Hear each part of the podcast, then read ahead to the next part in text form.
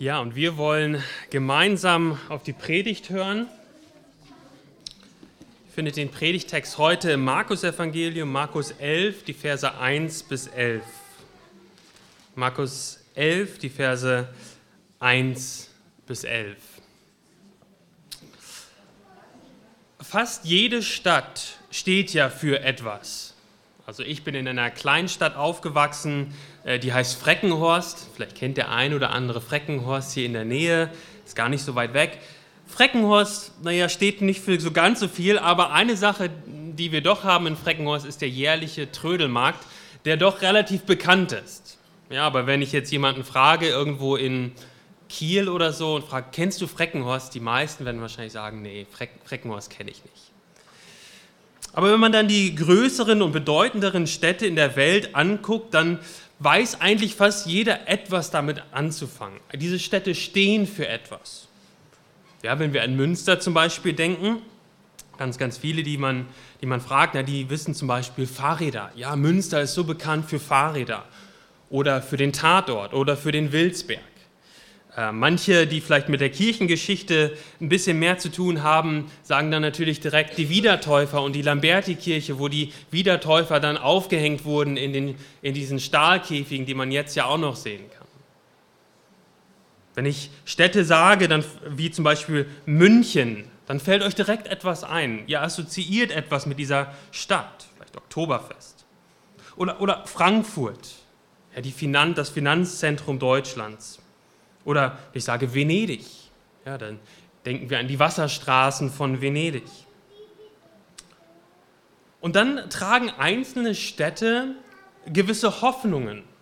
Ja, also wenn ich den jungen Banker aus Ostbevern oder Telchte frage, na was, du machst jetzt ein einjähriges Praktikum in New York als in, in einer großen Bank, was, was versprichst du dir denn davon?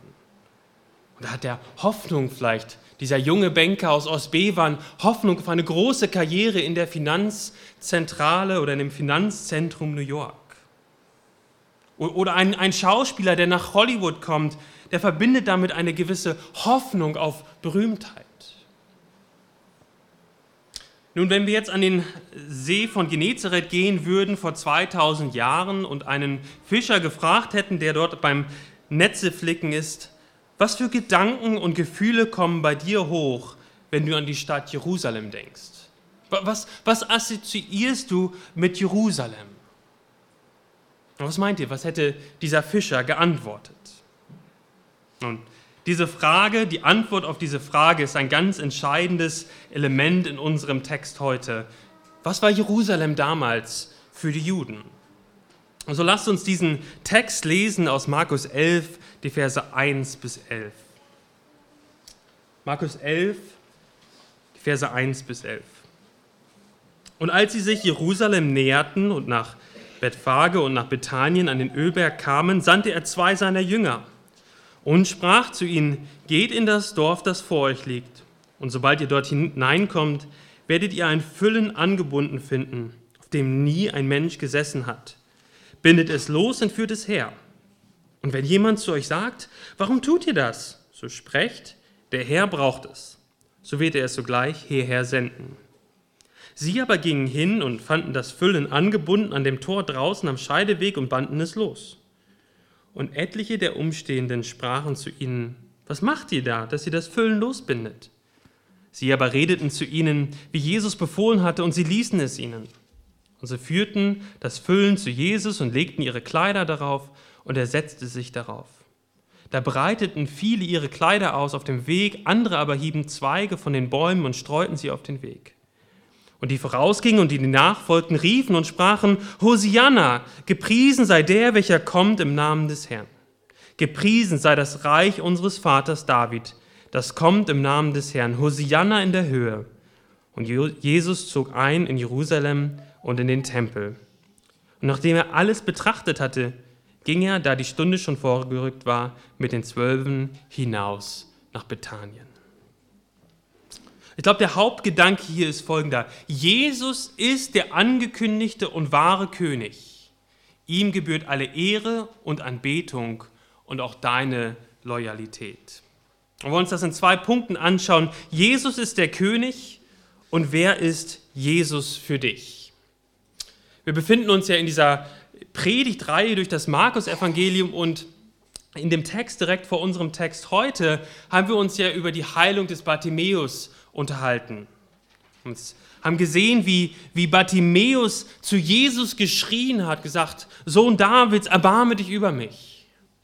Und Jesus wie ein König geht nicht hin zu Bartimäus, sondern er bleibt stehen und er lässt seine Diener zu Bartimäus hingehen und lässt ihn rufen. Und Bartimäus hat eine Audienz beim Sohn Davids, eine Audienz beim König. Und jetzt, hier in unserem Text, zieht der König Jesus nach Jerusalem ein. Wir lesen, dass sie sich Jerusalem näherten, dieser Stadt äh, Bethphage und nach Bethanien kamen. Also Jerusalem lag etwa 750 Meter über dem Meeresspiegel. Ja, und wenn ihr euch erinnert, die, die, ähm, die Situation mit Bartimäus hat in Jericho stattgefunden. Jericho lag etwa 300 Meter unterhalb vom Meeresspiegel. Und es war dieses alljährliche Passafest und tausende Menschen waren unterwegs hinauf nach Jerusalem. Sechs bis acht Stunden bergauf nach Jerusalem. Und Jerusalem, das war damals das politische, ökonomische und religiöse Zentrum des Judentums. Also Frankfurt und Berlin in einer Stadt oder New York und Washington DC in einer Stadt. Aber eben noch mehr als das. Es war auch das religiöse Zentrum. Es war die heilige Stadt, da war der Tempel. Da war der Ort, an dem Gott unter seinem Volk gewohnt hat. Dort hat man Opfer gebracht. Wenn jemand Gottesdienst feiern wollte, dann musste er nach Jerusalem zum Tempel. Wir lesen das im Alten Testament bei den bei den Königen, da, da lesen wir immer wieder diesen Refrain, auch von den guten Königen, dass sie, sie vor Gott gut gewandelt sind, außer dass sie die Höhen nicht weggetan haben. Vielleicht seid ihr über diesen Satz schon mal gestolpert im Alten Testament. Aber auf diesen Höhen haben die Israeliten im Alten Testament Gott Opfer gebracht, obwohl sie es nicht hätten machen sollen. Der einzige Ort, den Gott angeordnet hat, Opfer für ihn zu bringen, war Jerusalem. Und dreimal im Jahr mussten alle jüdischen Männer nach Jerusalem pilgern. Es war das religiöse Zentrum der damaligen Zeit und es lag eine unglaubliche Hoffnung auf Jerusalem. David der König, wir hatten das vor zwei Wochen, haben wir uns das ja angeschaut, wie, wie, wie Gott David ein ewiges Königreich versprochen hat. Und er macht einen Bund mit David aber wir haben dann auch gesehen, wie die Könige kommen und gehen und am Ende das Königreich untergeht. Und so gab es eine riesengroße Erwartungshaltung, dass dieser versprochene König kommen wird. Und es gab diese Erwartung, dass er nach Jerusalem kommen würde. Wo, wenn nicht in Jerusalem, würde der Thron des versprochenen Messias sein? Und jetzt kommt dieser Jesus von Galiläa, der so viele Wunder getan hatte, dieser, dieser Jesus, der von sich selbst gesagt hatte oder über den Leute gesagt haben, dass er der Messias ist, er kommt nach Jerusalem.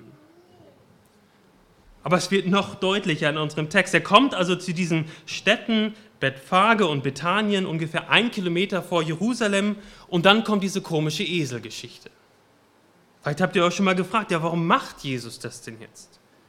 Wir lesen, wie er seine zwei Jünger vorschickt, noch geht in das Dorf, das ist Vers 2, und ihr werdet ein Füllen angebunden finden. Wir wissen aus Matthäus, dass es ein Eselsfüllen ist, auf dem nie ein Mensch gesessen hat, bindet es los, führt es her. Warum braucht Jesus jetzt einen Esel? Seine es kann ja nicht sein, dass seine Füße jetzt auf einmal wehtaten. Er hat ja schon acht Stunden unterwegs, war schon acht Stunden unterwegs. Jetzt war es ein Kilometer bis Jerusalem. Warum der Esel? Es war auch kein normales Muster von Jesus, in Städte auf einem Esel reinzureiten. Dass er immer, wenn er zu Städten gekommen ist, dass er gesagt hat, okay, jetzt muss ich mal eben einmal kurz einen Esel finden. Jetzt reite ich im Esel, auf dem Esel nach Jericho oder woanders. Aber hier hier bremst er ab, macht einen ganz bewussten Stopp für den Esel oder hier äh, für, für das Eselsfüllen. Nun auch das ist ganz kalkuliert von Jesus. Wir wissen aus dem Alten Testament, zum Beispiel aus dem äh, Buch Sacharja, von den Propheten, da lesen wir folgendes: Frohlocke sehr, du Tochter Zion, jauchze, du Tochter Jerusalem, siehe, dein König kommt zu dir, ein Gerechter und ein Retter ist er, demütig und reitend auf einem Esel, und zwar auf einem Füllen, einem Jungen der Eselin.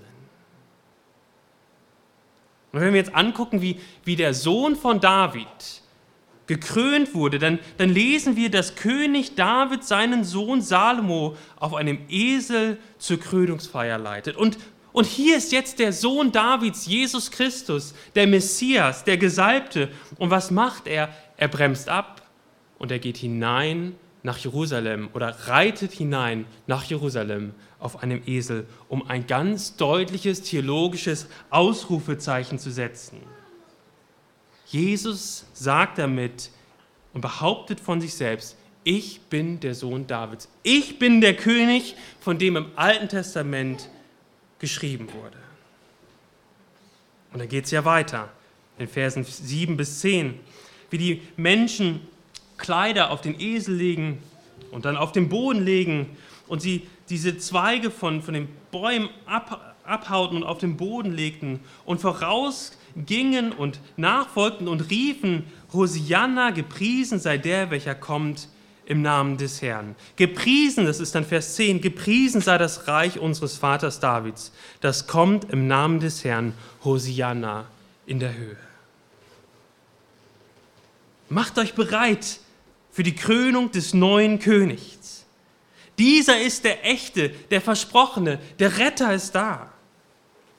So ein bisschen so wie bei einer Kriminalshow, äh, beim Krimi, ähm, wo so ein riesengroßer, an so einem riesengroßen Board ganz viele verschiedene, verschiedene Beweise und Indizien hängen und man, die Kamera geht dann so von einem roten Faden zu dem anderen und irgendwann trifft sich alles in dieser einen Person. Alle Fäden führen zu dieser einen Person. Und, und so ist das auch hier mit Jesus. Diese ganzen Verheißungen im Alten Testament, alles kommt jetzt hier in diesem Moment zusammen. Der, der Jesus, der, der, der, der Menschen geheilt hat, der sich selbst als Gott bezeichnet hat, geht auf einem Esel nach Jerusalem. Aber es gibt keinen geopolitischen Kampf, keine übernatürlichen Kraftwirkungen von Jesus, kein Asterix- und Obelix-Ereignis, wo Jesus die Römer endlich aus Jerusalem austreibt. Das lesen wir in Vers 11. Jesus zog ein in Jerusalem und in den Tempel, nachdem er alles betrachtet hatte, ging er, da die Stunde schon vorgerückt war, mit den Zwölfen hinaus nach Bethanien. Ein König, der König von Israel, schläft doch nicht außerhalb der Stadtmauern. Er schläft doch eigentlich in Jerusalem. Was ist los hier? Wenn ihr euch erinnert, Markus hat zwei Teile. Im ersten Teil von Markus wird die Allmacht von Jesus dargestellt und es wird deutlich, Jesus hat Allmacht. Im zweiten Teil von Markus wird diese Allmacht in Frage gestellt und sein Anspruch als auf, das, auf, sein, ähm, auf sein Königtum wird in Frage gestellt. Und hier ist so eine Frage. Wer ist dieser Jesus? Nun, Jesus war nicht der große König, auf den das Volk und die Elite gehofft hatte, im Stile der großen Könige der Welt. Jesus, lesen wir dann weiter, wird von allen abgelehnt, stirbt an einem römischen Kreuz als Krimineller. Keine Krönung, kein Aufstand gegen Rom, kein neues Israel, kein König auf dem Thron Davids, nichts dergleichen. War er doch nur vielleicht wie die vielen vor ihm, die nur so getan haben, als sei er der Messias, möchte gern Messias, möchte gern Könige. Davon gab es genug. Und wenn Jesu Tod wirklich das Ende der Geschichte ist, dann ist Jesus wirklich nicht mehr als ein Möchtegern Messias. Aber wir wissen, wie die Geschichte weitergeht. Jesus, der König, steht dem, aus dem Grab auf, lebt und fährt in den Himmel auf. Und er ruft allen Menschen zu, auch uns heute Morgen, ihm zu vertrauen und ihm nachzufolgen. Jesus ist ein echter König. Und wer gehört zu diesem König Jesus? Wer gehört zum Reich Gottes? All diejenigen, die Jesus Christus vertrauen als ihren Herrn und Heiland. Physische Abstammung spielt keine Rolle mehr. Da, wo Menschen unter der Herrschaft von Jesus Christus leben, da ist das Reich Gottes angebrochen. Wo Menschen ihre Knie beugen und sagen, Jesus, dir vertraue ich. Und dann werden wir zu Botschaftern hier auf der Erde für Jesus. Wir als Gemeinde hier sind Botschafter für Jesus, für das Reich Gottes. Wir lesen das im zweiten Korintherbrief. So sind wir nun Botschafter für Christus. Und zwar so, dass Gott selbst durch uns ermahnt. So bitten wir nun stellvertretend für Christus, lasst euch versöhnen mit Gott. Und dieser König Jesus, der sagt, dann, sagt uns dann auch denjenigen, die ihre Knie vor ihm beugen, er sagt uns auch, wie wir uns in seinem Reich verhalten sollen. Matthäus 28 lesen wir, wie, wie er die Jünger anweist, lehrt sie, also da spricht er über die zukünftigen Gläubigen, lehrt sie alles halten, was ich euch befohlen habe. Und Jesus, Jesus der König ist nicht nur gestorben und auferstanden, um für unsere Sünden zu sterben. Er ist nicht nur der, der König, der uns sagt, wie wir leben sollen als seine Nachfolger. Jesus ist dann auch in den Himmel gefahren und er sagt, er wird einmal zurückkommen. Und dann wird es eine große Trennung geben zwischen denen, die ihre Knie im Glauben vor Jesus gebeugt haben und denjenigen, die sich in Rebellion gegen ihn befinden. Und es wird, so sagt die Bibel, auch ein Gericht geben.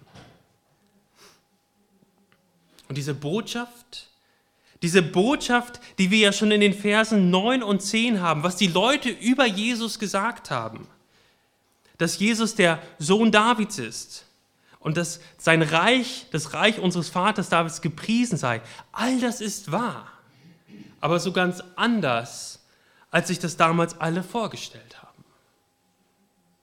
Und diese Botschaft von Jesus dem König über sein Reich, das war auch die Botschaft, die dann die Apostel verkündigt haben. Sie haben die Herrschaft Jesu verkündigt und aufgerufen, dass Menschen ihre Knie beugen vor Jesus. Mal ein Beispiel am Ende der Apostelgeschichte, Apostelgeschichte 28, Vers 23. Dort lesen wir, Paulus ist in Hausarrest oder lesen wir, was er getan hat. Nachdem sie ihm nun einen Tag bestimmt hatten, kamen mehrere zu, mehrere zu ihm in die Herberge. Diesen, also Paulus, diesen legte er vom Morgen bis zum Abend in einem ausführlichen Zeugnis das Reich Gottes dar und suchte sie zu überzeugen von dem, was Jesus betrifft, ausgehend von dem Gesetz Moses und von den Propheten. Das Reich Gottes, die Herrschaft von Jesus ist da, wo Jesus herrscht und Menschen seine Herrschaft anerkennen. Und Paulus und die anderen Apostel haben diese Herrschaft, dieses, das Reich Gottes verkündigt und gesagt, beugt eure Knie vor dem König. Kommt unter den Schutz und die Autorität des König, Königs. Er vergibt euch und ruft euch in ein neues Leben mit ihm. Aber es gab noch einen anderen Blickwinkel oder es gab noch ein, ein etwas, was ganz wichtig ist für die, was die Apostel hervorgehoben haben. Das war nämlich, dass das Reich Gottes noch nicht hier ist. lesen das in Apostelgeschichte 14, Vers 22 lesen wir, dabei stärkten sie die Seelen der Jünger und ermahnten sie, unbeirrt im Glauben zu bleiben und sagten ihnen, dass wir durch viele Bedrängnisse in das Reich Gottes eingehen müssen. Das heißt, wir leben als Bürger des Himmelsreichs. Ja, wir sind schon Bürger des Himmelsreichs, aber wir leben in einem fremden Land als Christen. Unsere letztendliche Autorität und höchste Autorität im Leben ist Jesus Christus. Er ist unser König und seinen Gesetzen folgen wir auch. Und in diesem Sinne könnte man tatsächlich sagen, dass Jesus extrem politisch ist. Unsere höchste Autorität und Loyalität gilt Jesus und nicht dem Staat zum Beispiel. Es ist Jesus, der König. Aber Jesus, Jesus sagt uns, dass wir unserer Regierung gehorchen sollen und deswegen tun wir das auch. Deswegen ähm, zahlen wir auch unsere Steuern und, und tun das, was das Gesetz sagt. Aber wenn die Regierung anfangen würde, Dinge zu fordern, die im Konflikt zu den Geboten von König Jesus stehen, dann haben wir, das haben wir eine größere Loyalität, eine größere Verantwortung, Jesus zuzuhören, als irgendeinem Menschen, der uns etwas sagt. Jesus ist unser König. Nun, was bedeutet es, den König zu ehren und ihn anzubeten? Ich glaube, ein ganz wichtiger Punkt ist, dass Jesus nicht nur dein Retter ist, sondern auch dein Herr. Und dass wir nicht länger Bürger dieser Welt sind, sondern Bürger des Himmelsreichs. Wir sind noch nicht im Himmel, aber wir sind Bürger eines anderen Reiches inmitten einer, einer fremden Welt. Und wir als Christen wollen mit unserem ganzen Leben, in jedem Bereich unseres Lebens, König Jesus gehorchen. Und wisst ihr, das Unglaubliche an König Jesus ist, dass König Jesus ein guter König ist. Ist nicht nur ein König wie von dieser Welt, der nur darauf auf ist, seine eigenen Machtansprüche zu sichern, sondern König Jesus ist wie, wie König David. Erinnert ihr euch, wer, wer König David war? König David war ein großer, mächtiger König, aber er war auch ein Hirte. Er war wirklich ein Hirte, er hat als Hirte gedient. Aber im Alten Testament ist der König auch gleichzeitig immer auch Hirte für sein Volk. Und so dürfen wir auch unseren König Jesus nicht nur als den erleben, der dort steht, vielleicht mit verschränkten Armen oder so, ich weiß nicht, wie ihr euch Jesus vorstellt, sondern als einen echten König, der sich um seine Schafe, um uns, seine Kinder sorgt. Wir müssen keine Ablehnung und Verurteilung fürchten, wenn wir sündigen und wieder fallen. Wir haben Christus als Fürsprecher beim Vater, unseren König, der für uns beim Vater für unsere Sünden einsteht, der für unsere Sünden bezahlt hat. Jesus ist unser König, aber er ist ein guter König und ein Hirte, der sich um, sein, um das Anliegen seiner Schafe kümmert. Und er weiß, dass du und ich jeden Tag mehr als alles andere auf die Gnade Jesu angewiesen sind. Und er verspricht uns, dass wenn wir unsere Sünden bekennen, er treu und gerecht ist und uns unsere Schuld vergibt. Das gibt uns eine Grundlage. Eine Grundlage, auf der wir für König Jesus leben können. Wir dürfen wissen, dass wir bei ihm sicher sind und auf eine herrliche Zukunft zugehen. Es gibt Freiheit und Kraft in Abhängigkeit und zur Ehre unseres Königs zu leben. Aber Christsein und Jesus Nachfolge als Bürger des Himmelsreiches in einem fremden Land wird immer Kampf bleiben. Wenn ihr euch das, die Briefe, gerade die Briefe von Paulus anschaut, sehen wir das immer, immer wieder. Wir leben in einem fremden Land, in dem so ganz, das so ganz anders funktioniert als das Reich Gottes. Wo Gott oft nicht oder wo Gott nicht im Mittelpunkt steht, sondern der Mensch. Wir leben immer noch mit einem Körper, der noch nicht erneuert ist. Das heißt, Kampf gegen Anfechtung und Sünde ist das täglich Brot eines Christen, bis, er beim Herrn, bis wir beim Herrn sein werden. Wenn ihr euch eine Bibelstelle dazu aufschreiben wollt, ist Galater 5, 16 bis 17. Oder auch Epheser 6, wo das deutlich wird. Oder auch unseren, unseren, unseren Text heute, ähm, heute Morgen in der Textlesung aus, aus dem ersten Thessalonicher Brief, wo deutlich wird, Christ sein, Nachfolge Jesu bedeutet auch Kampf. Kampf gegen Anfechtung und die Sünde und an Jesus festhalten. Und deswegen ist ein Hauptmerkmal eines Christen, dass er im Kampf gegen die Sünde steht. Nicht, dass er sündlos und perfekt ist, aber dass wenn er wenn er sündigt, dass er es erkennt und wieder zu Jesus rennt. Hauptmerkmal eines Christen, der Jesus als seinen König nachfolgt, ist Kampf gegen Sünde. Deswegen möchte ich dich, der du Jesus nachfolgst, heute Morgen daran erinnern, Jesus ist dein König, der für dich sorgt. Du kannst dich bei ihm bergen, er ist mächtig und du kannst Schutz bei ihm finden und du darfst sogar zu ihm rennen, wenn du gesündigt hast.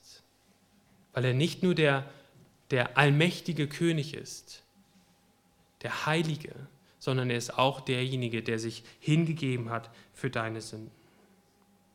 Jesus, das ist unser erster Punkt, war unser erster Punkt. Jesus ist der König. Unser zweiter Punkt, wer ist Jesus für dich?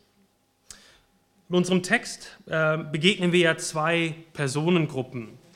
Also das erste, die erste Personengruppe, wenn ihr nochmal in Vers 1 guckt, da haben wir, haben wir die, sehen wir die Jünger, also zwei seiner Jünger, die anderen waren auch mit dabei. Und die zweite Personengruppe, die, der wir begegnen, sind die Menschen, die dann vor Jesus ihre Kleider ausbreiten und die Palmzweige oder diese, diese Zweige von den Bäumen ausbreiten, um, um Jesus, damit Jesus nicht auf den Boden treten muss, sondern einherreiten kann wie ein König. Die Jünger gehorchen Jesus. Die Menschenmenge macht richtige Aussagen über ihn. Sohn Davids, Hosianna in der Höhe. Aber wenn wir auch hier einmal anhalten und darüber nachdenken, zusammen darüber nachdenken, hat jemand wirklich verstanden, hier in diesem Punkt, wer Jesus war? Ich weiß nicht, ob ihr euch schon mal die Frage gestellt habt.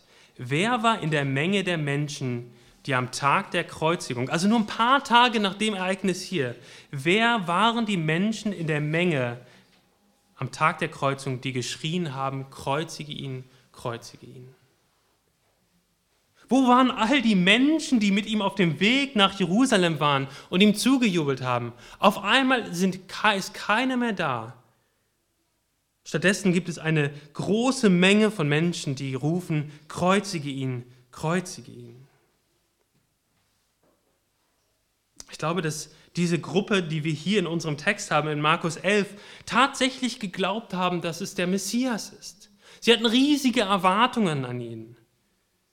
Aber sie haben eben diesen irdischen Herrscher erwartet.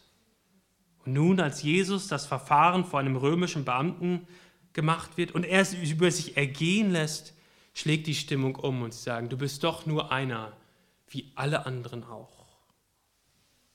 Und vielleicht waren tatsächlich Leute, die dort Jesus zugejubelt haben, mit großen Hoffnungen, in der gleichen Gruppe wie diejenigen, die dann gesagt haben, Kreuzige ihn, diesen Scharlatan, der nur so tut, als ob er der Messias ist. Und was war mit diesen elf treuen Jüngern in Anführungsstrichen? Im Garten Gethsemane haben sie ihn alle verlassen. Selbst die Person, die ja anscheinend den größten Durchblick hatte, Petrus, der ihn als Messias äh, bekannt hat, selbst er verleugnet Jesus dreimal öffentlich. Petrus, der Fels, auf dessen Bekenntnis Jesus versprochen hatte, seine Kirche zu bauen, verleugnet Jesus. Wo sind die Menschen, die auf der Straße ihm zugejubelt haben? Wo ist diese große Gruppe, die die Palmzweige auf die Straße gelegt hat? Und wo sind die Jünger? Sie alle haben sich von Jesus abgewendet. Und dann stirbt Jesus. Nur wir, wir wissen, es war nicht das Ende von Jesus. Jesus steht aus den Toten auf. Aber es steht eine Frage an diesem Punkt, steht eine Frage im Raum. War es das Ende für diejenigen, die sich gegen Jesus gestellt haben? Ich habe in der letzten Zeit mich häufiger mit Kirchengeschichte beschäftigt. Und da geht es ja auch ganz oft um Könige und Königinnen.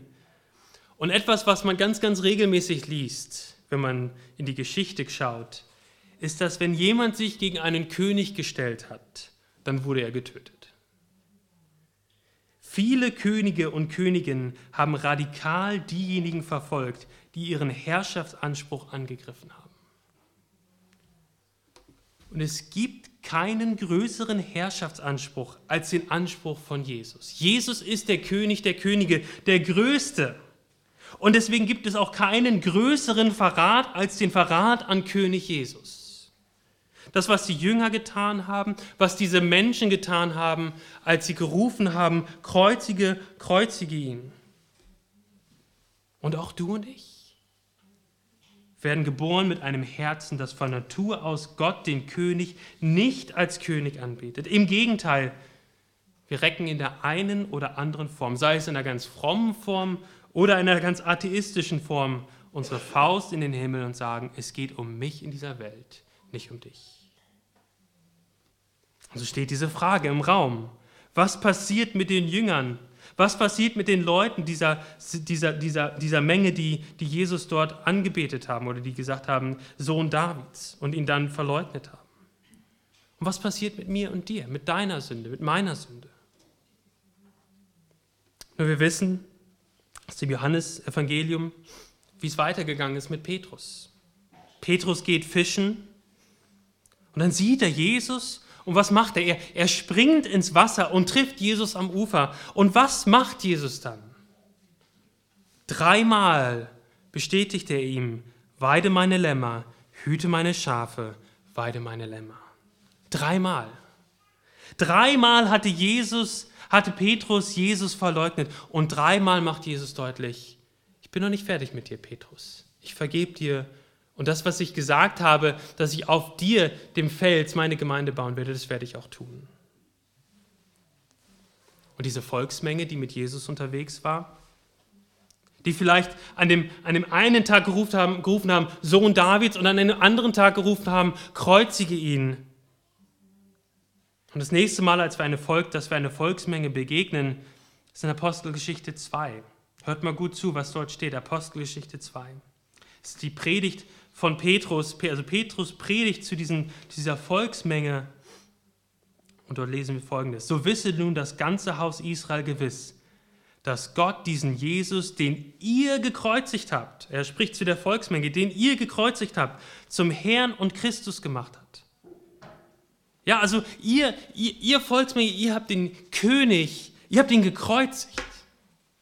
Hochverrat am König. Und dann lesen wir weiter.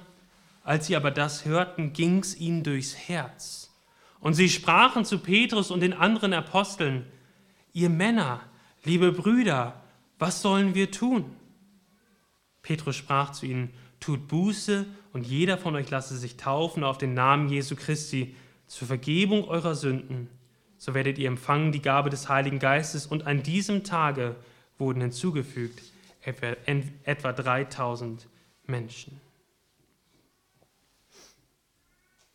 Ist Hoffnung für Petrus, Hoffnung für diese Volksmenge und Hoffnung auch für mich und dich in unserer Sünde.